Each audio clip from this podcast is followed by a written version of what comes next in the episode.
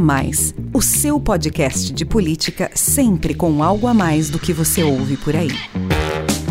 Olá, sou Rafael Lisboa e tem-se agora mais um episódio do podcast A Mais, o seu podcast que discute política, economia e sociedade sempre com algo a mais para você. O A Mais faz parte da Bússola, que é uma plataforma de conteúdo estratégico, parceria da revista Exame com o grupo FSB. Hoje o A Mais traz aqui para você mais um debate promovido pela Bússola sobre as eleições de 2022. Com a chegada de setembro, os brasileiros estão a um mês do reencontro com as urnas. Mais de 156 milhões de eleitores estão aptos a votar no dia 2 de outubro para escolher presidente, governadores, senadores, deputados federais e estaduais. E nessa reta final da corrida eleitoral, quais são as estratégias dos candidatos para conquistar o eleitorado? A campanha está oficialmente nas ruas, nas redes e também no rádio e na televisão. Na semana passada, começou a ser exibida a propaganda eleitoral pelas emissoras de rádio e TV.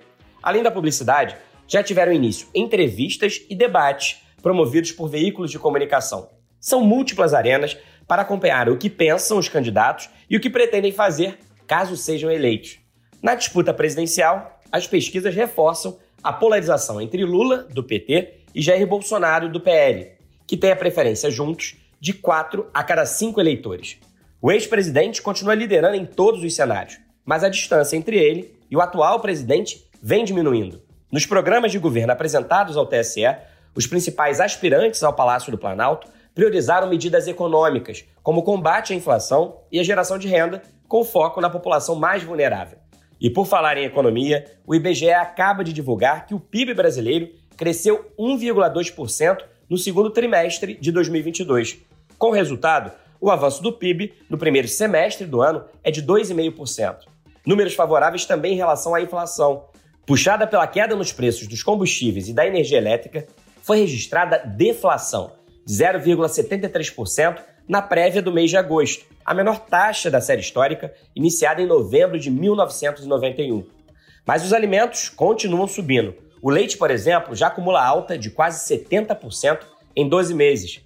Em pouco mais de uma hora de live no YouTube da Exame, foram debatidas as expectativas para o mês final de campanha e apresentados os últimos números da pesquisa BTG-FSB. Me acompanharam no bate-papo os analistas políticos da FSB Comunicação, Alon Feuerwecker e Márcio de Freitas, e o sócio-diretor do Instituto FSB Pesquisa e da FSB Inteligência, Marcelo Tokaski. Vamos ouvir. Eu vou dar início aqui ao nosso bate-papo com o Marcelo, nosso especialista em pesquisas, para saber os principais números do último levantamento divulgado esta semana do Instituto FSB para o BTG sobre as eleições de 2022. Passadas duas semanas do início oficial da campanha, o que nos revela, Marcelo, a mais nova pesquisa de vocês? Como é que está a preferência do eleitorado a um mês das eleições? É possível identificar nesses números algum efeito do início formal da campanha 15 dias e das entrevistas dos presidenciáveis ao Jornal Nacional na semana passada, em relação à propaganda eleitoral no rádio na televisão, que começou a ser veiculada na sexta passada, e ao debate do último domingo. O levantamento chegou a capturar algo, tanto do horário eleitoral gratuito no rádio na TV, quanto do debate, Marcelo? Primeiro, acho que é muito importante a gente colocar isso, né? A gente está gravando essa live aqui na quinta-feira, a pesquisa foi concluída no domingo, então, portanto, ela pega todo o efeito das sabatinas no, no Jornal Nacional, né? Os quatro candidatos melhores colocados nas pesquisas de intenção de voto estiveram, né, na bancada do Jornal Nacional. O principal, o jornal de maior audiência na TV aberta, é, na televisão brasileira, é o Jornal Nacional. Ele pega o primeiro dia, né, de, de horário eleitoral gratuito, porque vamos lembrar que o horário começou na sexta, como você falou, mas começou com o horário de governadores. No sábado, a gente teve a exibição dos primeiros programas e inserções comerciais, comerciais não, mas inserções né, eleitorais ali ao longo da programação é, dos presidenciáveis. No domingo, de novo, só os governadores. Então, tem esse primeiro efeito e as entrevistas foram todas concluídas antes do debate da Bandeirantes, antes do primeiro debate em que a gente teve no domingo à noite. Então, dito isso, né, o que, que a gente tem de quadro na eleição atualmente? A gente tem visto um quadro um tanto quanto estável, né? mas se a gente olhar para um prazo um pouco mais longo, a gente tem feito essas conversas aqui com, com o pessoal que nos acompanha na bússola a, com a frequência aí uma vez por mês, a gente tem que olhar um pouco, um pouco mais no longo prazo também. O que a gente tem hoje, em termos de intenção de voto, é o ex-presidente Lula na casa de 43%, ele oscilou dois pontos para baixo em relação a uma semana atrás, né, a pesquisa que a gente divulgou na, na segunda-feira retrasada, onde ele tinha 45, mas estatisticamente é o mesmo dado, ele está consolidado ali hoje naquele patamar. O presidente Bolsonaro se manteve com os mesmos 36% da semana anterior, mas aí um detalhe importante: quando a gente compara com o final de julho, Bolsonaro cresceu ali cerca de 5 pontos é, ao longo de um mês, né? desde que o seu governo conseguiu promover aí a redução do preço dos combustíveis na maior parte do país e desde que ele conseguiu aprovar no Congresso a chamada PEC emergencial, que elevou o valor aí do Auxílio Brasil, principalmente de 400 para 600 reais. E a gente também tem um, um discreto movimento na parte de baixo da, da corrida presidencial, né, da, da, tabela, que é um movimento ali de Ciro Gomes e de Simone Tebet. O Ciro, na última semana, cresceu três pontos, foi de seis para nove. A Simone Tebet oscilou um ponto, né? Está dentro da margem de erro, mas foi de três para quatro. E com isso, a terceira via, que há uma semana tinha 11% das intenções de voto, foi a 15%. Por que, que isso é importante? Com 15%, a terceira via não consegue romper a polarização que existe hoje entre Bolsonaro e Lula, mas ela muda uma variável que vai ser muito importante daqui até o dia 2 de outubro, que é a grande pergunta que a gente faz hoje: se haverá ou não segundo turno nas eleições. Né? O Lula, há uma semana, tinha 49% dos votos válidos, agora ele tem 46% das, dos votos válidos. Para explicar para todo mundo, para que todo mundo entenda, o, o Lula, para eventualmente conseguir ganhar no primeiro turno, ele precisa ter a soma de todos os outros votos, né, de todos os candidatos, mais um. Hoje Lula tem 43, os outros candidatos somados né, estão com 51% das intenções de voto. Então, ele está distante ali, ele está com 46% dos votos válidos, está distante aí do seu sonho de conseguir vencer a eleição do primeiro turno. O que, que a gente vai ter que observar daqui para frente, Rafael? Como você disse, né? A gente tem duas semanas aí de uma campanha um pouco mais efetiva. E a gente tem agora quatro semanas até a eleição, né? Grosso modo, um pouquinho mais que isso, né? A gente vai ter que ver como é que vai se dar, né? O comportamento do eleitor, primeiro, em relação ao governo Bolsonaro, a avaliação do governo Bolsonaro que vinha melhorando sistematicamente, parou de melhorar nas últimas três semanas, é claro, até domingo, né? Vamos ver se nessa semana, pós-debate, o dado pode mexer ou não, a gente vai saber isso na pesquisa da próxima semana.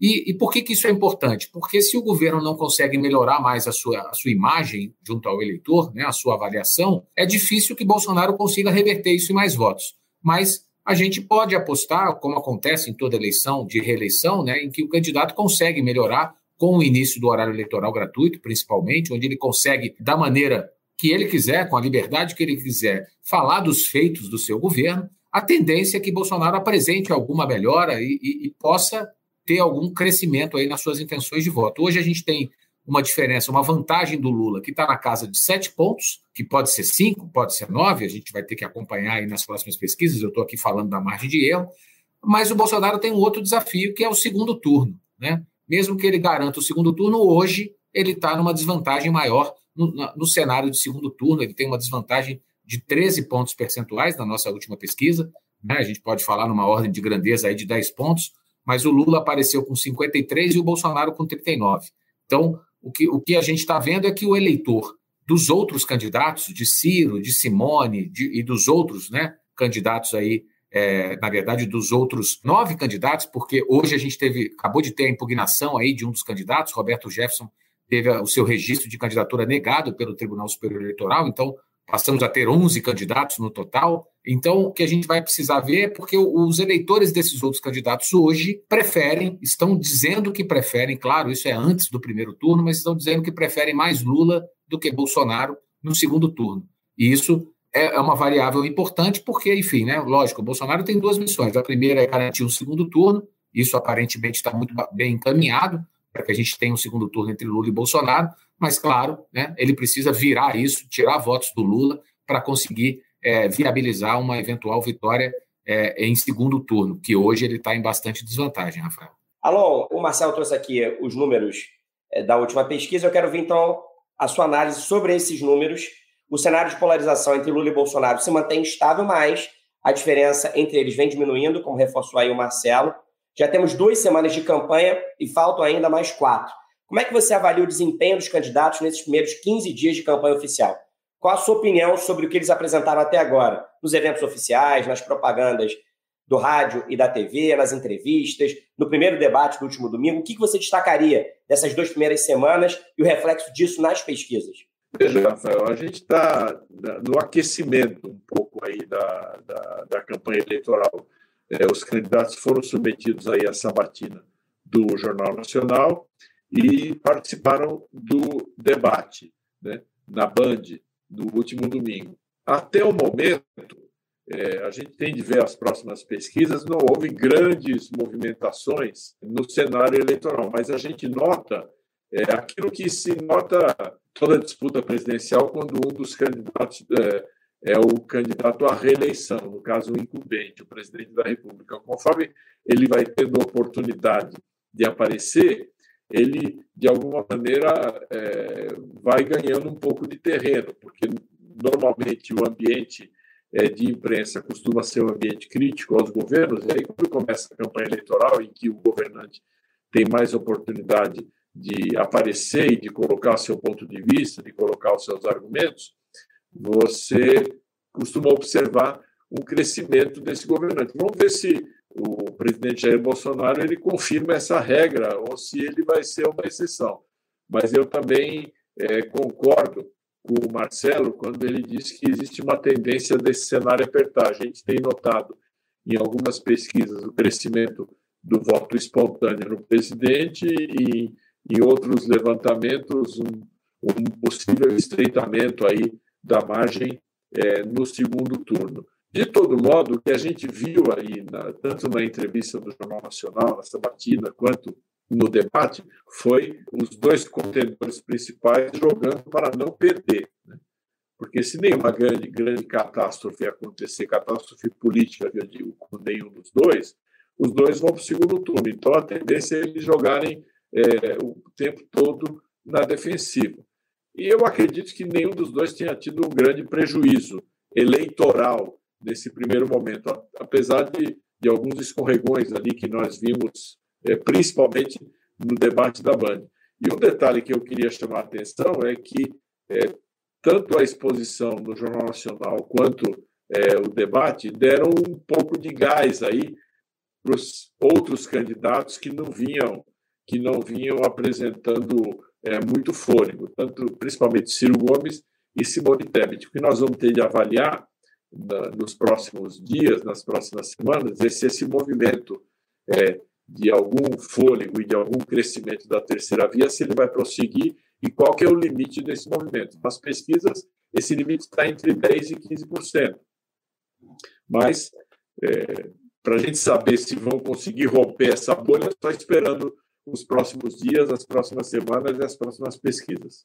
Márcio, eu também vou pedir para você fazer um balanço dos primeiros 15 dias de campanha oficial. Como é que você avalia a estratégia dos principais candidatos até agora? Desde o nosso último encontro aqui na Bússola, teve início a propaganda nas ruas, na internet, no rádio e na TV. Na semana passada, os presidenciários passaram por sabatina no telejornal de uma audiência do país, Jornal Nacional da TV Globo. E no último domingo, houve o primeiro debate entre eles, organizado aí pelas TVs Bandeirantes e Cultura, Folha de São Paulo e Site Wall. Quem mais ganhou e quem mais perdeu desde o início da campanha há duas semanas, Márcio? E que números da nova pesquisa BTG-FSB você considera mais importantes para entender o atual momento da corrida eleitoral? Rafael, é, eu acho importante a gente notar que, primeiro, que é, é como a gente está ainda nas primeiras mexidas e movimentos, é, as pesquisas ainda não captaram ainda é, o que, de fato, o eleitor está avaliando e o peso que determinados movimentos é, tiveram ali nesse, nesse momento, nesse primeiro momento.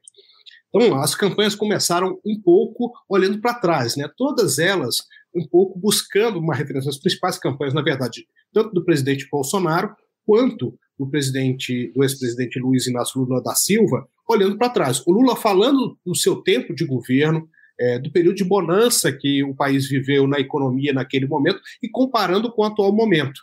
Então, sinalizando que ele será capaz de voltar para aquele passado e aí não estamos nem olhando para frente, né? estamos olhando para trás mesmo. Mas ele sinalizando que um futuro, pela sua credencial de passado, será parecido com aquilo. Ao passo que é, o presidente Jair Bolsonaro mirou os escândalos de corrupção que o presidente Lula teve durante o, seu período no governo e do, durante o período da ex-presidente Dilma Rousseff. Então, assim, foi uma campanha nesse primeiro movimento olhando para trás.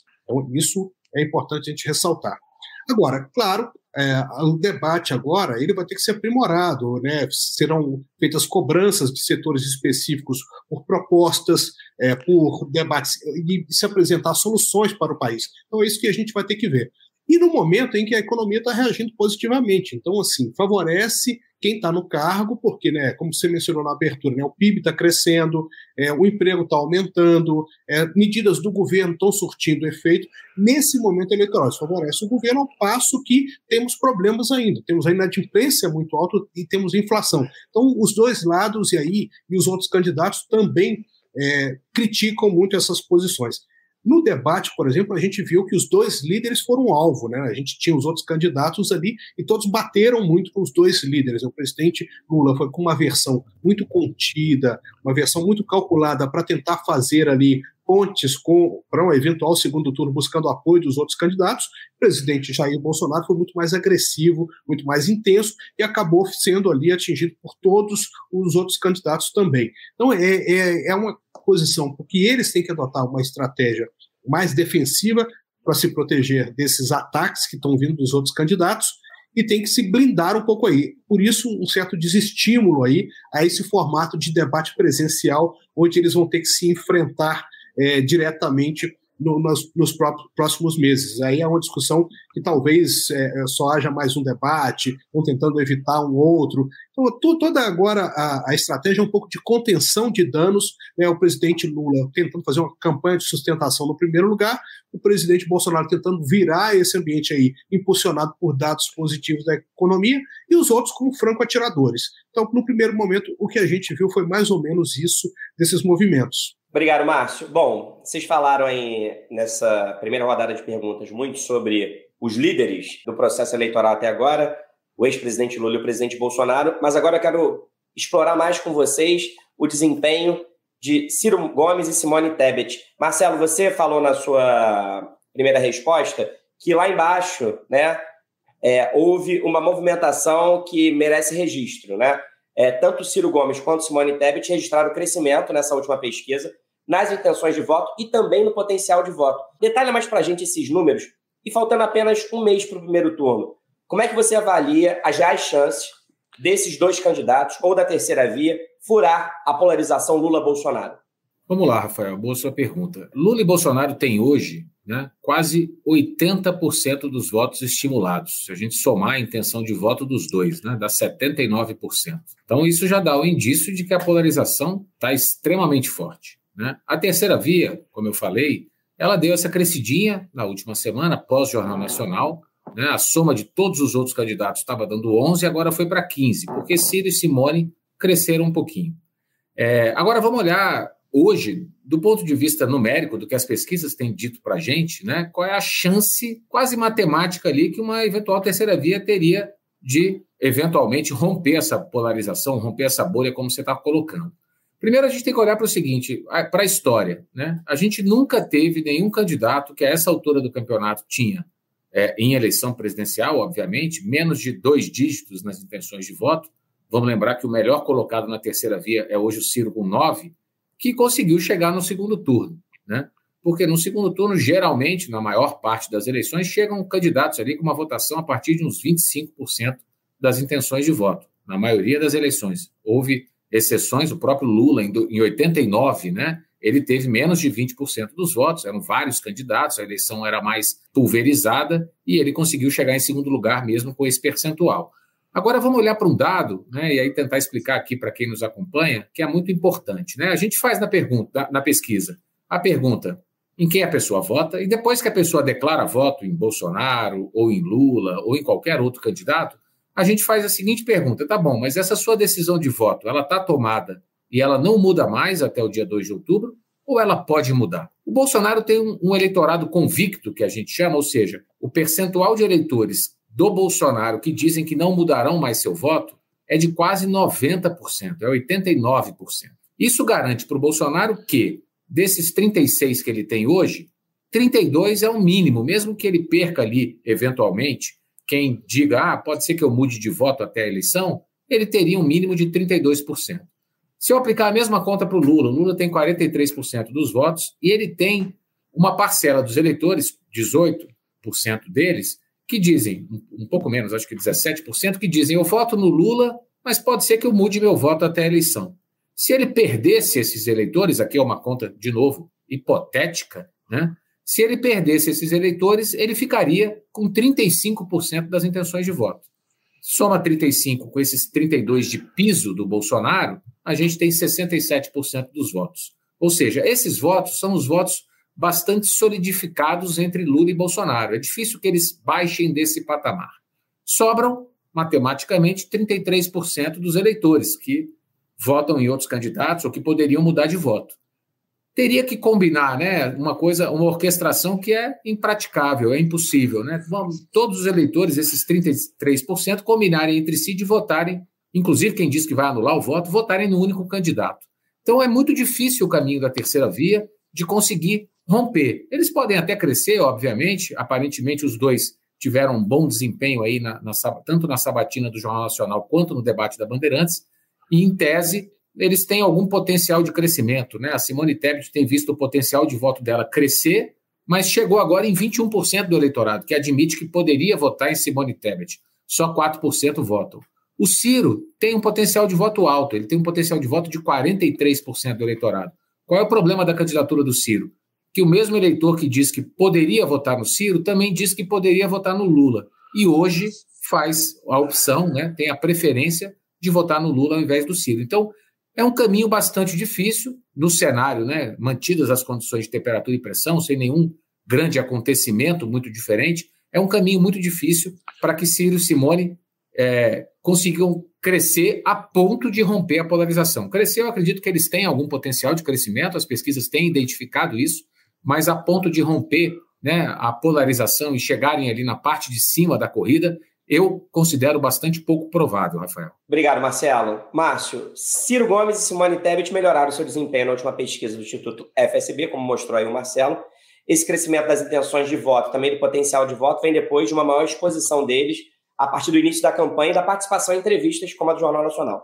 Ainda assim, os candidatos da chamada terceira via, como enfatizou aí o Marcelo, estão muito atrás de Lula e Bolsonaro, que concentram os votos aí de quatro a cada cinco eleitores, né? 80% praticamente dos eleitores. Você acredita que daqui para frente, com mais visibilidade e conhecimento de Ciro e Tebet, a tendência é que eles sigam subindo nas pesquisas? E com apenas um mês nos separando do primeiro turno, você considera que é tempo suficiente para que eles consigam ameaçar o favoritismo do ex-presidente e do atual presidente na disputa?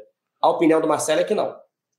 Eu concordo com o Marcelo, até pelo histórico, né? O presidente Lula foi eleito em 2002 é, com cerca de 46% dos votos válidos. Em 2006, ele teve 48,6% dos votos válidos também. Então, assim, é um candidato muito consistente, que tem uma, uma memória muito grande junto ao eleitorado, e nós não tivemos, desde a reeleição implantada no país, nenhum candidato que disputou a presidência sentado na cadeira ali do Palácio do Planalto com menos de 40% dos votos válidos. Então, é uma missão aí muito difícil para os dois. Acho que é pouco provável que eles consigam romper essas duas barreiras, é trazer é, o eleitorado para o seu apoio neste momento. Por isso, esses dois candidatos amplamente conhecidos, por esse fato inédito de ter um presidente e um ex-presidente disputando, o problema é quebrar né, essas barreiras aí, superar esses desafios. Eles foram bem realmente no debate, até porque, na condição que eles estão hoje, eles têm menos a perder se forem mais ousados, se provocarem mais esses candidatos e atacarem as fragilidades deles. Né? A gente tem uma regra em campanha eleitoral, é, instituída que o Duda Mendonça falava muito, é que quem bate em geral, perde. Mas a condição que eles têm é que eles, o patrimônio deles é muito pequeno e que a massa crítica que está ali contra quem não está votando nesses candidatos que estão liderando até agora é, tem uma tendência de votar em outra opção qualquer. Então, é, é nesse universo que eles têm aí de mais ou menos 20% do eleitorado, eles podem tentar angariar isso. Mas eu acho que dificilmente eles vão mudar o quadro que a gente tem hoje muito cristalizado é, Lula à frente, Bolsonaro ascendendo aí com a economia e numa disputa muito parelha, muito forte, tendendo aí para um segundo turno, como tudo, tudo indica até agora. Obrigado, Márcio. Alon, eu conversei aqui tanto com o Marcelo quanto com o Márcio sobre esse crescimento aí do Ciro Gomes e da Simone Tebet na nova pesquisa BTG-FSB. Mas, como o Marcelo disse logo no início do nosso bate-papo, esse levantamento foi feito antes da realização do debate do último domingo, que foi organizado pelas TVs Bandeirantes Cultura, o Jornal Folha de São Paulo e o site UOL. No confronto, a participação de Tebet e Ciro foi elogiada por analistas, inclusive os desempenhos da candidata do MDB e do candidato do PDT foram os mais bem avaliados numa pesquisa qualitativa do Instituto Datafolha, realizada com eleitores indecisos. Na sua opinião, como é que esse debate impactará a performance desses dois candidatos nas próximas pesquisas? Podemos esperar que eles sigam crescendo daqui para frente? E se sim, Ciro e Tebet avançariam mais sobre os eleitores de Lula ou de Bolsonaro? E com apenas quatro semanas de campanha, dá tempo de alguma candidatura de terceira via efetivamente alcançar os dois favoritos? Ou você concorda com o Márcio e com o Marcelo de que isso, a princípio, parece improvável? Vamos raciocinar em termos práticos. Ciro Gomes e Simone Tebet estão correndo mais ou menos soltos, porque até o momento desculpa ser assim um pouco objetivo demais, mas não ameaçam ninguém. Então são duas candidaturas que estão ali ocupando um espaço. Depende dessas duas candidaturas haver ou não segundo turno, né? Então existe é, um interesse, pode existir um interesse potencial da campanha do presidente Jair Bolsonaro de não desidratar essas duas candidaturas, mas talvez da parte da campanha do ex-presidente Lula, da campanha do PT, chegue o momento em que se tente, ou que vão tentar, desidratar, lipoaspirar as candidaturas de Ciro Gomes e Simone Tebet para tentar liquidar a eleição no primeiro turno. Vamos lembrar que em 2018 o, o candidato Geraldo Alckmin vinha ali com uma, com uma certa massa de intenções de voto bastante razoável. Claro que ele não não estava posicionado para chegar ao segundo turno, mas ele tinha muito mais intenção de voto do que teve de voto na urna. E o que, que aconteceu? Aconteceu que uma parte do eleitorado do Alckmin, uma parte expressiva do eleitorado do Alckmin, mudou o seu voto e passou a votar, e acabou votando no então candidato Jair Bolsonaro, candidato de número 17 naquela eleição, né? hoje é 22, porque gostariam de decidir a eleição logo no primeiro turno. Então, pode ser que em algum momento, e é possível que em algum momento, essas duas candidaturas que hoje estão correndo soltas, Ciro Gomes e Simone Tebet, venham a sofrer algum tipo de ataque especulativo de quem deseja liquidar a eleição no primeiro turno hoje seria o ex-presidente Lula, que é o que lidera as pesquisas. Mas no cenário hipotético, em que o, o, o presidente Jair Bolsonaro estivesse liderando as pesquisas, ele seria o maior interessado em tentar é, liquidar a eleição no primeiro turno. Então é basicamente isso, Rafael. No momento são candidaturas que estão correndo soltas, então estão ocupando um certo espaço e são até políticos competentes, com uma boa articulação é, verbal e com um pensamento razoavelmente claro sobre o que deve ser feito com o país, mas temos de esperar, né?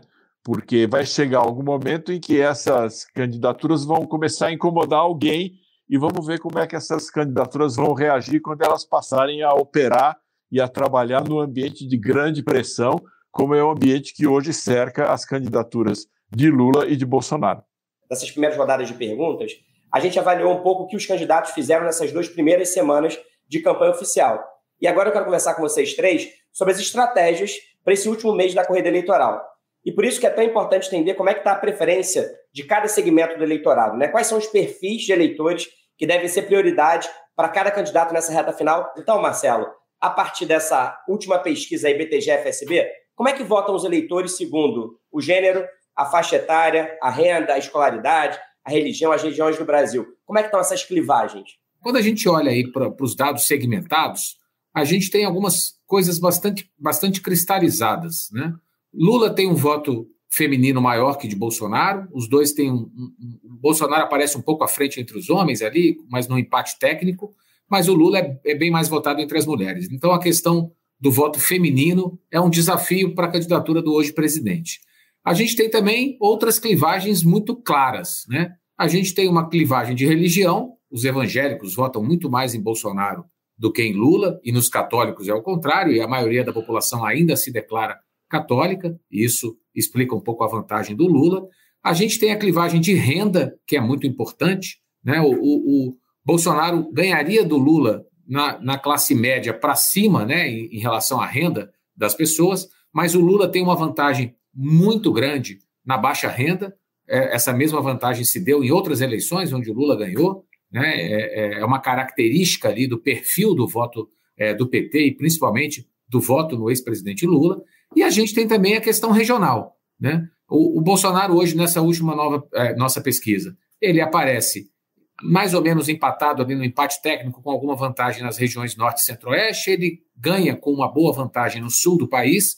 No sudeste, ele apareceu agora à frente, mas se a gente olhar a curva histórica do sudeste, os dois empatam sempre ali, na, salvo a margem de erro, né, para mais ou para menos. Os dois estão sempre disputando ali, cabeça a cabeça, o eleitorado do Sudeste.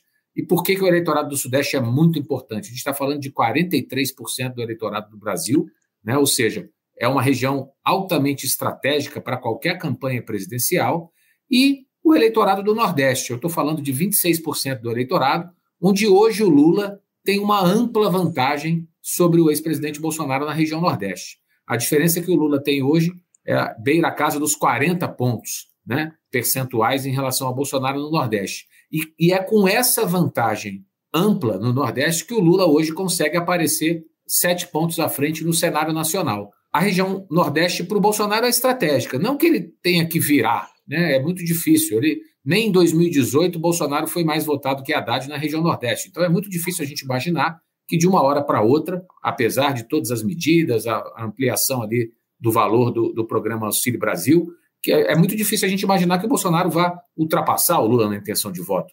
Mas se ele conseguir reduzir, por exemplo, essa vantagem do Lula em 10 pontos percentuais, ele consegue reduzir a, a diferença nacional do Lula em 3 pontos, praticamente. Né? Ou seja, ele não precisa vencer no Nordeste, mas ele precisa tentar encurtar a diferença, ele precisa tentar ampliar a diferença no Sudeste, onde ele conseguiu fazer isso em 2018 e agora não está conseguindo. O Lula ainda parece ali muito forte, principalmente no estado de Minas Gerais. Em São Paulo, os dois já estão mais próximos. No estado do Rio de Janeiro também muito próximos. Esses três estados aí, a gente está falando de 41% do eleitorado. E aí tem essa questão, né, em relação ao eleitor que já votou no Bolsonaro. E aí vamos voltar ali para a pandemia de Covid em 2020. Quando a gente perguntava em pesquisas em 2020, né, se quem votou no Bolsonaro votaria nele de novo, é, ele tinha perdido metade desses eleitores. Eu estou falando ali daquela época do auge do desgaste. Né? A pandemia matava ali 3, 4 mil pessoas por dia, as pessoas ainda não estavam vacinadas, enfim, a situação sanitária era completamente diferente e o Brasil mergulhava ali numa crise econômica. De lá para cá, o Bolsonaro foi recuperando esse eleitor que ele perdeu, né? ou seja, esse eleitor que votou nele em 18 e que, ao longo do, do, da pandemia, foi ficando descontente ali com o desempenho do governo, com a questão conjuntural brasileira. Ele foi recuperando, foi recuperando. Hoje ele chegou num patamar ali ao redor de 72, 73% de eleitores que declaram que votaram nele e que vão votar de novo nele agora. Se a gente for ver que Bolsonaro teve 39% das intenções de voto no eleitorado total em 2018, no segundo turno, a gente vê que ele perdeu em torno aí de 9, 10 pontos percentuais desses 39. Ou seja, ele tem gente que não votou nele e hoje vota, mas ele tem um contingente grande do eleitorado que já votou nele numa vez. Né? Então, esse eleitor é um eleitor que a campanha dele está tentando reconectar, está né? Tá tentando se reconectar aquele eleitor que já votou nele uma vez. E esse eleitorado hoje ele é bem concentrado ali numa, numa renda mais média, né? No, na região sudeste, mais ou menos metade desse eleitorado fica na região sudeste, ou seja, duas boas notícias, porque o boas notícias para a candidatura do Bolsonaro, obviamente, ele vem crescendo na região sudeste, mas ao mesmo tempo tem uma má notícia para a candidatura dele, que esse eleitorado é um pouco mais feminino do que masculino. E o Bolsonaro hoje tem uma rejeição cerca de 10 pontos percentuais maior entre as mulheres do que entre os homens. Né? Seja porque, pelo que aconteceu na pandemia, né? porque as mulheres, no perfil médio da, da, da família brasileira, as mulheres têm mais a questão do cuidado, do cuidado com os filhos, seja pela questão econômica, né? E muitas famílias é a mulher que controla mais o orçamento, que faz compras. Eu não estou dizendo que isso está, né, que isso é o, é o, correto ou não, mas estou dizendo da família média, né, do eleitorado brasileiro e também no, na, na, família mais pobre, né? Para a gente ter uma ideia, mais de 70% dos recursos do Auxílio Brasil são pagos a beneficiárias mulheres, né? Ou seja, o Bolsonaro tem o desafio de dialogar com esse público feminino, e, e, e, lógico que essas variáveis são todas cruzadas, né? Então, o eleitorado feminino, o eleitorado feminino de baixa renda e o eleitorado feminino de baixa renda que vive na região Nordeste. Esse talvez seja o ponto central da campanha do Bolsonaro hoje.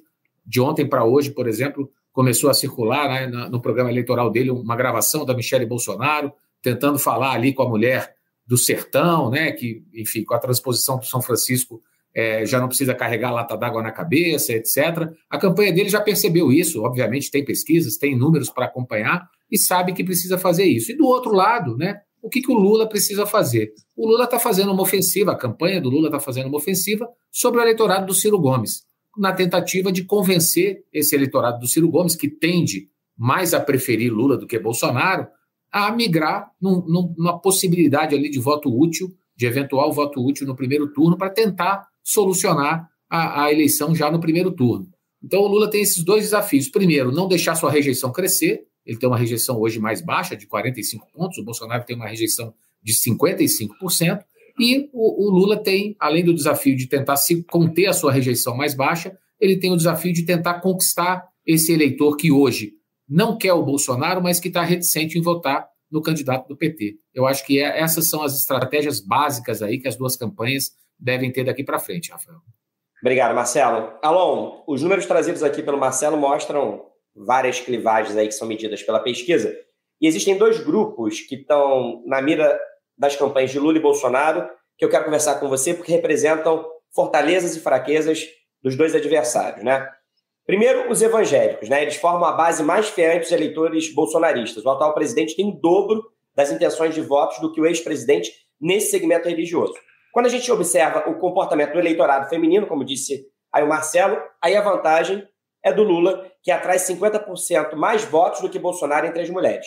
Isso significa que, para crescer nesse mês final de campanha, o candidato do PL precisa conquistar mais eleitoras e o candidato do PT precisa avançar sobre os evangélicos. Temas ligados à religião e às mulheres têm pautado essas primeiras semanas de campanha e ganharam destaque em entrevistas e no debate do último domingo. Como é que você avalia as estratégias de Lula e Bolsonaro até o momento para diminuir a resistência, respectivamente, entre evangélicos e mulheres? E o que eles devem fazer daqui para frente para conquistar esses públicos? Eu vejo que a discussão sobre a economia é central para a gente entender o que vai acontecer com esses dois públicos. Porque, veja, entre no público feminino, e o Marcelo já tocou nesse assunto, a questão da inflação e a questão da, especialmente da inflação dos alimentos é, bate muito forte, porque na maior parte das famílias a mulher que controla o orçamento doméstico e é a mulher que vai ao mercado para fazer as compras do mês, para comprar o alimento e os produtos necessários para a família. Você pode ter, por exemplo, resistência dentro do público evangélico feminino ao Lula, por o Lula carregar na coalizão dele um componente importante aí do chamado voto progressista eu não gosto dessa expressão, mas vou usar, é, do voto progressista, inclusive na questão dos costumes, né? Mas quando a sobrevivência está em jogo e a família não consegue comprar a comida que tem de comprar, que, que enfrenta dificuldades econômicas, essa questão, é, esse, esse, esse tema do conservadorismo versus progressismo no aspecto comportamental perde um pouco de relevância. Porque a gente sabe que a questão principal, a primeira, é sempre a sobrevivência. Se a situação da economia melhora, como aparentemente tem melhorado, tanto em termos de crescimento econômico, como em termos de criação de empregos e redução aí da taxa de inflação, inclusive com deflação,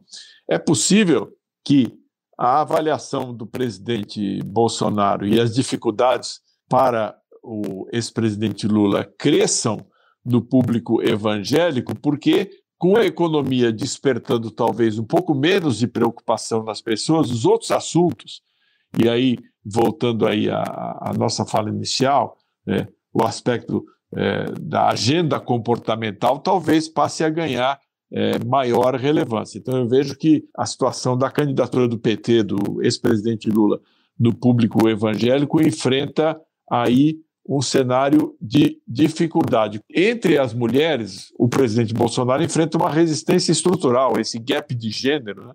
como se diz, ele vem desde a eleição de 2018. é possível que com o crescimento da polarização é, o presidente consiga retomar uma parte do público que ele que, que acabou votando nele em 2018 pela rejeição ao PT e à candidatura do PT, que naquela época era o Fernando Haddad. Mas é preciso ver como isso vai evoluir, porque você vê, né, Rafael, o próprio presidente ele não se ajuda. Teve um episódio aí no debate é, da Band, né? Você citou os outros co-organizadores do debate. Eu não vou citar todos aqui, né? Porque você já citou, mas é, o canal de televisão em que o debate passou foi a Band. O presidente teve um momento muito ruim ali, um movimento, um, um, um momento muito complicado em relação a uma jornalista mulher, né? Uma coisa até um pouco, um pouco gratuita, porque não havia não havia uma circunstância, nem não digo que justificasse, porque aquilo não se justifica, né? mas que explicasse aquela situação. Então é preciso saber também como é que o, o presidente Bolsonaro vai conseguir controlar e vai conseguir é, administrar esse problema eleitoral que ele tem, que é a imagem de uma certa misoginia que ele transmite. Ou a campanha dele vai enfrentar esse problema ou vai ter dificuldade. Aí as pessoas, as pessoas podem dizer: não, mas isso não vai é, influenciar tanto assim na eleição, porque o Bolsonaro sempre foi desse jeito. É verdade, ele sempre foi desse jeito, mas o problema é que ele precisa reduzir essa rejeição que ele tem entre as mulheres. Não basta ele dizer assim: não, não vai piorar. Não, não basta não piorar, tem de melhorar. Então, nós vamos ter de observar se ele e a campanha dele vão conseguir evoluir nesse aspecto. Ele tem utilizado bastante, ou tem começado a utilizar bastante, a primeira-dama Michele Bolsonaro, que é, a gente vê tem um, bom, um desempenho muito bom. Esse clipe aí, essa inserção que o Marcelo, a, a que o Marcelo se referiu sobre a, a chegada da água ali no Nordeste e como isso melhora a vida das mulheres. Foi um clipe de boa qualidade, que, na minha opinião, ajuda a campanha do presidente Bolsonaro, mas nós vamos ter de avaliar como isso vai evoluir. Márcio, quero conversar com você também sobre essas clivagens. E quando a gente analisa a preferência do eleitorado a partir da distribuição geográfica, fica muito clara aí a diferença entre Lula e Bolsonaro em algumas regiões, né? Lula tem um triplo das intenções de voto no Nordeste, como disse aí o Marcelo, e Bolsonaro lidera com folga no Sul, com uma diferença de 11 pontos percentuais. Já no Norte e Centro-Oeste, que na pesquisa é medida como uma única região, e no Sudeste, a região com o maior número de eleitores do país, mais de 40% do total, os dois candidatos estão tecnicamente empatados, no limite da margem de erro, mas com vantagem numérica para o atual presidente. Diante desse cenário, quais devem ser as estratégias das campanhas de Lula e Bolsonaro para crescerem nas diferentes regiões brasileiras? E como as alianças regionais podem ajudar nesse mês final de campanha, Márcio? Olha, Rafael, é, o governo tem investido muito para diminuir um pouco a diferença no Nordeste, não vai virar, tá? eles têm consciência de que no Nordeste o Lula deve ganhar por uma frente, mas diminuir um pouco essa frente, principalmente com o efeito do auxílio.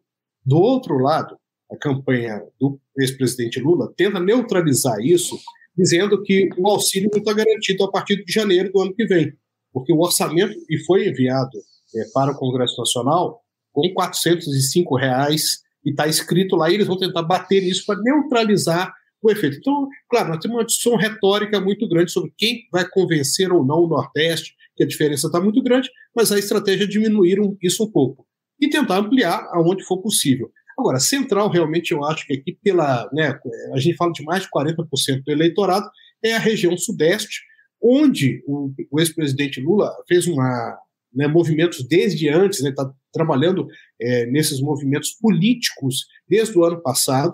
Então, ele fez uma aproximação com o Geraldo Alckmin, que foi governador de São Paulo por quatro vezes, que é um político respeitado no interior, tem uma grande penetração ali no interior de São Paulo, junto a prefeitos, vereadores, deputados estaduais, lideranças empresariais, segmentos específicos, e ele trouxe o Geraldo Alckmin para ser o seu vice.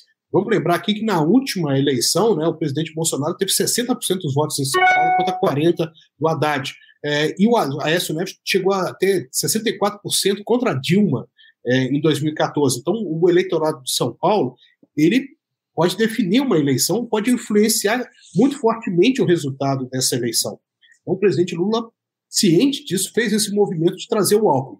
Além disso, ele fez outro movimento regional ao lançar um candidato é um petista light, que é o Fernando Haddad, né, mais palatável ao perfil do interior e está muito bem hoje nas pesquisas ali apontando na região metropolitana, onde o PT na região do ABC teve uma certa tradição de disputar, perdeu isso um pouco, mas o Haddad é, vem apresentando um bom resultado nas pesquisas hoje, ali na região metropolitana, está liderando as pesquisas, e no interior ele tenta ser levado pelo Alckmin e pelo também ex-governador Márcio França, que hoje é o candidato a Senado na chapa dele. Então essa equação ali em São Paulo foi politicamente bem montada. Né? Vamos ver se o resultado que ela tem. Ali também o presidente é, Bolsonaro foi muito feliz numa escolha. Ele pegou um dos seus melhores ministros, talvez o, né, aí o melhor ministro do ponto de vista de imagem ali, que é o Tarcísio de Freitas, e o lançou ali. O Tarcísio está tendo um excelente desempenho também, um bom desempenho nesse início. Para quem nunca disputou uma eleição, está sendo excepcional o resultado dele nesse primeiro momento, está em segundo lugar, né, é ali. E né, se, se ele for para o segundo turno, se houver um segundo turno aí, a gente vai ter uma disputa muito estratégica do eleitorado de São Paulo com o Haddad e talvez é, o, o Tarcísio de Freitas se o governador Rodrigo Garcia, que em geral os governadores de São Paulo vão muito bem, tem um bom desempenho também, é bom observar, porque ele tem a máquina política, tem a, né, a máquina administrativa e a gente tem que olhar qual vai ser o desempenho a partir de agora do governador Rodrigo Garcia ali é, em São Paulo, para ver se ele, é, nesse primeiro momento, está em terceiro, mas não é tão conhecido ainda se ele deslancha e se ele consegue é, avançar para disputar é, com o Tarcísio de Freitas. Mas aí a gente está olhando esse cenário. E aí nós temos aquele estado que é um pouco emblemático é, desde a nossa redemocratização aí, mesmo um pouquinho antes, né? É, desde da, da, eleição de 1950, quando Getúlio Vargas ganhou a eleição sem ganhar em Minas, a partir daí todos os candidatos que foram eleitos pela presidência ganharam em Minas Gerais. E aí é um estado estratégico também, porque ele é um pouco síntese né, do seu regionalismo ali. Né, o, o Vale de Jequitinhonha, do Mucuri, o norte de Minas são mais próximos do Nordeste, o Triângulo Mineiro, sul de Minas, é mais próximo é, de São Paulo, do pensamento de São Paulo, e você tem ali o meio de Minas Gerais que tenta uma identidade própria ali. É um estado que tem muitas características, faz, tem divisa com o Rio de Janeiro, então assim, é, é um estado que simboliza um pouco essa síntese é, nacional. Hoje, o ex-presidente é, Lula lidera em Minas Gerais e o seu candidato no estado está em segundo. O, o Romeu Zema, que é o governador que lidera todas as pesquisas, hoje indicando tal, que talvez ganhe até no primeiro turno, ele não está apoiando ninguém no plano nacional. E o candidato presidente Jair Bolsonaro está lá no terceiro lugar, é, sem deslanchar, sem conseguir é, avançar. Então, esse é um cenário complicado ali que o presidente é, Bolsonaro está se dedicando, já tem várias viagens programadas para Minas Gerais para tentar também crescer. Então, essa geopolítica aí, ela vai ser um pouco definidora do resultado que a gente tem. E o Sudeste, esses dois estados principalmente, eles são muito estratégicos pelo volume que eles têm. Primeiro e segundo colégio eleitoral, e aí é, as mexidas ali vão ser de jogo de xadrez, mas com muitos movimentos fortemente é, populares e populistas, às vezes, junto a esse público. Então a gente tem que ficar de olho aí, né? Pensando nessa disputa polarizada entre os dois primeiros adversários ali, Lula e Bolsonaro, do eleitorado feminino, dos evangélicos e no ponto de vista geográfico, ficar atento à região Nordeste, onde a diferença entre Lula e Bolsonaro é muito grande, e na região Sudeste, porque é a região que concentra aí 43% dos eleitores, e especificamente no estado de Minas, que é um estado muito estratégico, porque desde dessa eleição de Getúlio Vargas, que o Márcio lembrou aí, todos os outros candidatos que venceram a presidência ganharam em Minas Gerais. Eu gostaria de acrescentar um público para a gente prestar atenção, aproveitando claro. o gancho da tua fala. Eu acredito que a gente tem de olhar para ver o quanto que a melhora do ambiente econômico, com queda da inflação, crescimento do PIB, especialmente redução do desemprego, vai impactar o público de baixa renda, que é um público em que o ex-presidente Lula tem uma ampla vantagem sobre o presidente Bolsonaro. Então, se o, o, o, presidente Bolsonaro conseguir, em função dessa melhora do ambiente econômico e da melhora da percepção da situação da economia, reduzir a diferença, porque ganhar do Lula nesse público, muito dificilmente ele vai conseguir. Mas o, o, o quanto ele conseguir reduzir a, a diferença é, do Lula nesse público, isso também pode impactar é, e pode resultar em alterações significativas no quadro nacional. Obrigado, Alon. Então, já que você falou de economia e vocês todos já mencionaram aqui a economia, eu vou fazer uma última pergunta sobre esse cenário econômico, né? Que a gente sabe e sempre lembra aqui, toda, todas as lives, todos os nossos encontros, é um fator relevante em qualquer eleição. Tanto que nos planos de governo dos principais candidatos à presidência aparecem como prioridades o combate à inflação, a geração de empregos e os programas de transferência de renda. Como eu disse na abertura, o IBGE acaba de divulgar o PIB do segundo trimestre de 2022, que registrou crescimento de 1,2%. Com esse resultado, o avanço do PIB no primeiro semestre é de 2,5%. PIB em alta, inflação em baixa. Foi registrada deflação de 0,73% na prévia do mês de agosto, a menor taxa da série histórica iniciada em novembro de 1991. O recuo foi puxado pela queda no preço dos combustíveis da energia elétrica, mas vale lembrar que a inflação dos alimentos, que impacta principalmente as famílias mais pobres, continua subindo. Em 12 meses, o leite, por exemplo, acumula alta de quase 70% e o café 53%. O mercado financeiro segue com expectativa de melhora para o cenário econômico do país. Pela nona semana consecutiva, foi reduzida a projeção para a inflação em 2022. A estimativa agora é de 6,7%, ainda assim acima da meta do Banco Central para este ano. A taxa de desemprego diminuiu, o índice ficou em 9,1% no trimestre encerrado em julho, o menor patamar desde dezembro de 2015. Marcelo, com esses números aí mais positivos, claro que existem ainda alguns bem desafiadores. Como é que está a opinião dos eleitores sobre a economia brasileira de acordo com a última pesquisa BTG-FSB? E qual é o impacto na avaliação do governo Bolsonaro? Então, Rafael, esse é um cenário bastante curioso. Né? É inegável que há indicadores positivos na economia, na economia real, e é inegável, as pesquisas mostram isso, que ao longo das últimas, dos últimos dois meses, principalmente, mas mais focado no, nos últimos, no último mês, nos últimos 30 dias, que a percepção do eleitor sobre a economia melhorou. Né? Para a gente ter uma ideia, lá no final de maio, 70% das pessoas estavam pessimistas com a inflação. Elas achavam que a inflação ia continuar subindo, que o preço das coisas que elas compram ia continuar, que os preços iam continuar aumentando.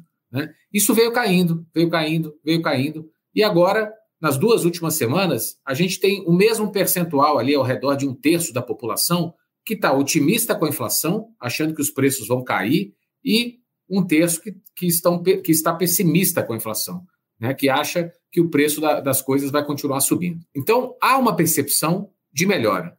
Mas há um pouco também aqui, né, eu estava até conversando mais cedo aqui com o Alon, aquele famoso dilema de Tostines, né, se vende mais porque é fresquinho ou se é fresquinho porque vende mais. Porque o eleitor que hoje é aquele eleitor mais sólido do ex-presidente Lula, ele pode até estar até tá percebendo que a economia começa a reagir, está melhorando, que há índices positivos. Mas talvez perguntado numa pesquisa, ele diga: não, olha, a economia está muito ruim, até para justificar a sua decisão de voto e a sua rejeição à candidatura do atual presidente. Então, o que a gente tem visto é, de fato, houve uma melhora.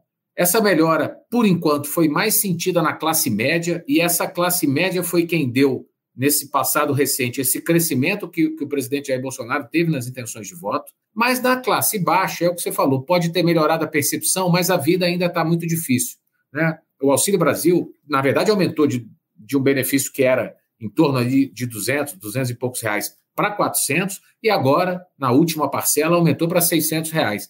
É óbvio que isso faz diferença na cabeça do eleitor que está recebendo esse auxílio.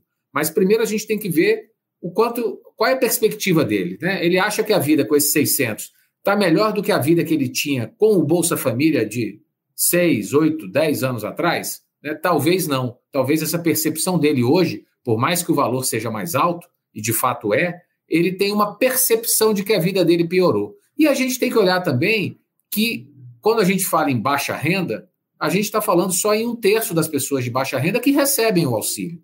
Né? A gente tem um, um, outro contingente grande de eleitores, que é de baixa renda, que tem um orçamento mais apertado e que, portanto, sofreu mais com a inflação, porque a inflação na baixa renda ela é maior do que a inflação geral, né, que a gente vê aí é, noticiada. Então, esse público não, não só não recebe o Auxílio Brasil hoje, como durante a pandemia, na época do auxílio emergencial, que foi pago a um volume três vezes maior de pessoas, Muita, muitas das pessoas de baixa renda hoje que, que estão fora do Auxílio Brasil receberam o auxílio emergencial. Então, para essas pessoas, de 2020 para cá, a vida piorou bastante, porque a inflação aumentou e elas deixaram de receber o benefício mensal que elas receberam, claro, numa situação emergencial. Aqui não é nenhuma crítica ao fato dessas pessoas terem deixado de receber. Né? Elas, deix... elas receberam porque era um programa emergencial, como o nome falava. Mas eu estou falando aqui de percepção do eleitor. Então, a economia é fundamental. A gente tem pouco tempo daqui até a eleição, mas os dados são muito positivos. Né? O Bolsonaro, a partir de hoje, consegue dizer na propaganda eleitoral dele que o Brasil está crescendo 2,5% esse ano e que esse crescimento é muito maior do que a média do crescimento mundial, inclusive, da, da maioria dos países europeus, por exemplo. Né? Então, ele tem uma notícia boa para dar. O que a gente vai ter que precisar acompanhar, Rafael, é a velocidade, né? porque o eleitor ele tem três momentos ali de análise. Ele primeiro analisa a economia, né? ou seja, ele pensa na economia e vê, bom, a economia está melhorando. Aí, se a economia está melhorando, o segundo passo desse eleitor é falar assim: tá bom, mas então eu era crítico ao governo, será que eu continuo sendo crítico? O governo está conseguindo resolver as coisas, o governo conseguiu reduzir o combustível, enfim, né? É, é um raciocínio que o eleitor pode fa fazer. E num terceiro momento é que o eleitor vai refletir e pensar: bom, mas espera aí, se a economia melhorou, se o governo é melhor do que eu estava achando que ele era, por que, que eu não vou mudar de voto? Pode ser que eu pense em mudar de voto. É esse o raciocínio que o eleitor médio faz. O que a gente precisa acompanhar nas próximas semanas é a velocidade que, esse, que essa lógica vai ter na cabeça do eleitor para tentar medir qual vai ser o impacto que essa melhora da economia vai ter na intenção de voto lá no dia 2 de outubro, Rafael. Obrigado, Marcelo. Márcio, PIB crescendo, desemprego recuando, inflação dando trégua, puxada aí principalmente pela queda do preço dos combustíveis, expectativas mais otimistas do mercado financeiro em relação ao país. A melhora do cenário econômico é considerada uma boa notícia, claro, para a campanha de reeleição de Bolsonaro, mas, como disse aí o Marcelo, a última pesquisa BTG-FSB mostrou que se manteve estável a avaliação do governo e do presidente. Né? Ela cresceu, mas nas últimas semanas ela vem se mantendo estável. Por que esses índices mais positivos da economia, na sua opinião, não se converteram em apoio mais expressivo a Bolsonaro nas pesquisas? E como é que você avalia o impacto da conjuntura econômica nessa reta final das eleições? Movimentos sociais né, que demandam um certo tempo para a gente é, verificar o que eles acontecem, é, é natural que eles demorem um certo tempo. Essa questão é que é essencial agora na campanha, o tempo.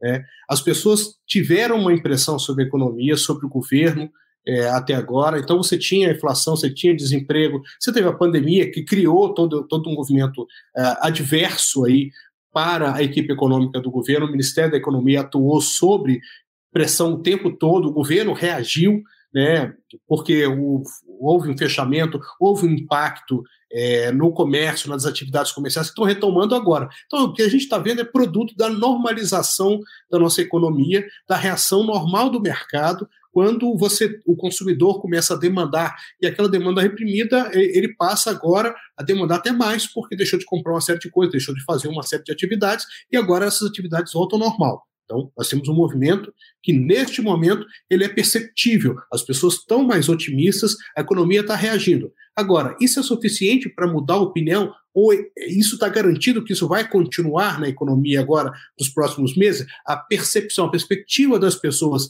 é completamente positiva até agora? as pessoas estão avaliando. Avaliar um dado tão recente, tão é, é, fresco assim, para impactar na vida das pessoas, é um pouco complicado. Vai demandar um pouco de tempo para as pessoas confiarem novamente na economia. E isso está acontecendo muitas vésperas da eleição. Então, né, as pessoas estão tendo um aumento do auxílio, é, estão tendo é, uma recuperação do emprego, até a atividade informal nós tivemos registrado aqui que ela voltou muito intensamente agora porque você está com essa normalização. Isso será suficiente para o eleitor mudar o seu voto ou confirmar o seu voto no presidente? É isso que a gente vai ter que acompanhar um pouco, se o tempo será suficiente para que o eleitor é, opte pela manutenção do atual governo. Que, ah, nós, quando nós temos uma eleição é, como essa de agora, em que você está escolhendo entre um presidente que está sentado na cadeira ou não, é uma decisão de ou mudo ou continuo. E é isso que nós vamos ter agora nos próximos dias. E é, aí, se tiver um segundo turno, o governo tem mais tempo para trabalhar isso, né? Então, é, a esperança do governo é que no segundo turno eles tenham mais tempo para trabalhar isso e aí façam uma outra é, regra que nós temos na nossa reeleição aqui desde que ela foi instituída no país é que nunca houve uma mudança. Aí o governo aposta numa mudança aí desse Senado segundo turno, numa virada no segundo turno. Obrigado, Márcio. Como você e Marcelo falaram aí, existe uma diferença muito grande entre os indicadores econômicos positivos e a percepção positiva pela maioria da população. E isso só o tempo é que consegue fazer essa, essa mudança né, entre o que dizem os números e o que percebe a população e os eleitores. Alon, a minha última pergunta para você tem a ver com aquela sua observação que você fez na última rodada, que você falou que a gente tinha que prestar atenção justamente nos eleitores de baixa renda, que hoje estão muito concentrados ali em torno do ex-presidente Lula e que o presidente Bolsonaro tem que tentar buscar esse eleitor. Então, por isso, a minha pergunta para você é sobre o Auxílio Brasil. Né? O aumento do benefício de 400 para 600 reais, um aumento de 50%, é visto como um trunfo da campanha reeleição de Jair Bolsonaro para o presidente crescer nessa reta final da disputa. Mas a última pesquisa do Instituto FSB, que já foi feita depois de todos os beneficiários receberem o novo valor do auxílio, não registrou crescimento de Bolsonaro entre esse público. O ex-presidente Lula continua liderando a preferência desse grupo de eleitores. O petista tem 58% das intenções de voto contra 24% do atual presidente. Na sua avaliação, por que Bolsonaro tem encontrado dificuldade de avançar nesse eleitorado, mesmo aumentando 50% do valor do benefício? E você acredita que, com o pagamento de mais uma parcela reajustada do Auxílio Brasil em setembro, o presidente vai conseguir atrair alguns desses eleitores? Olha, Rafael, tudo na vida tem dois lados, né? A gente pode dizer assim, não, o Auxílio Brasil já foi pago e o Bolsonaro não subiu, mas talvez eh, o pagamento do Auxílio Brasil no nível atual de 600 reais esteja possivelmente até impedindo uma queda maior do Bolsonaro nesse público de baixa renda. Então, certamente, eh, isso é um trunfo. É um trunfo do governo e é um trunfo do presidente. Qual é o problema? Normalmente, Rafael, governos têm dois argumentos é, especialmente na população mais pobre, né, quando são governos que têm programas e medidas adotadas para beneficiar a população mais pobre, eles têm dois argumentos. O primeiro é o seguinte: vota em mim porque eu estou tomando medidas favoráveis a você.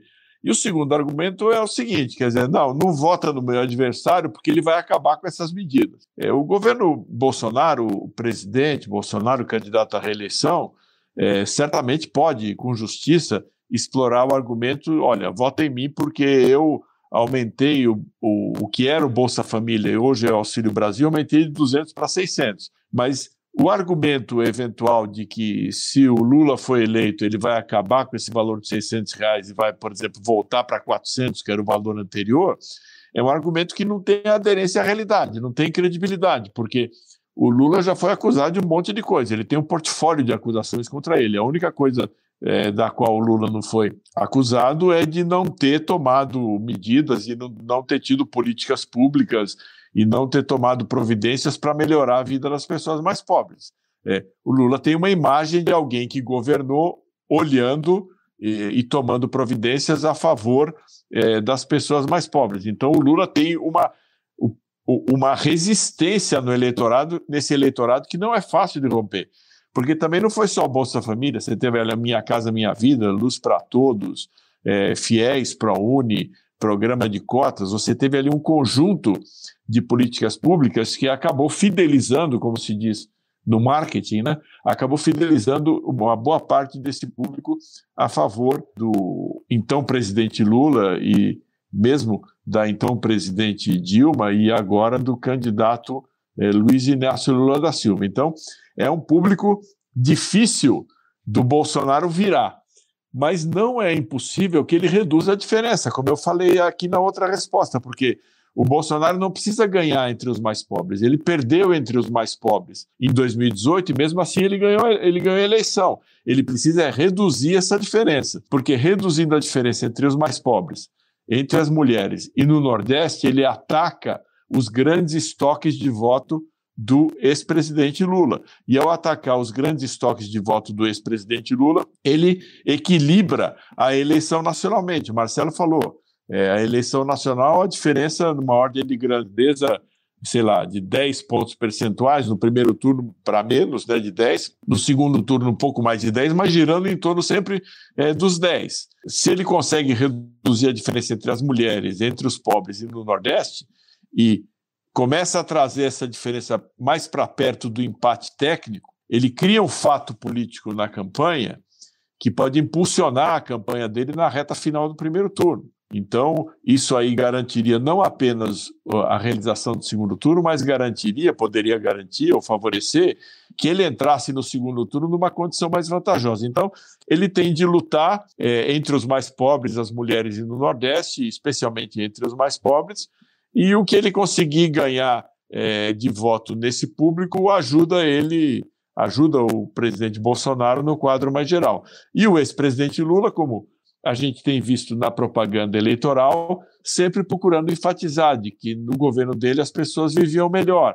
Era um período de mais prosperidade, onde tinha mais renda, onde tinha aumento real do salário mínimo, e essa vai ser a disputa daqui até o final da eleição. Você acabou de ouvir mais um debate da Bússola sobre as eleições de 2022.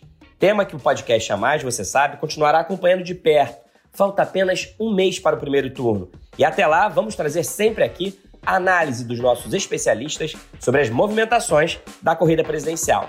Obrigado pela sua companhia até agora e a gente se encontra novamente no próximo episódio. Tchau!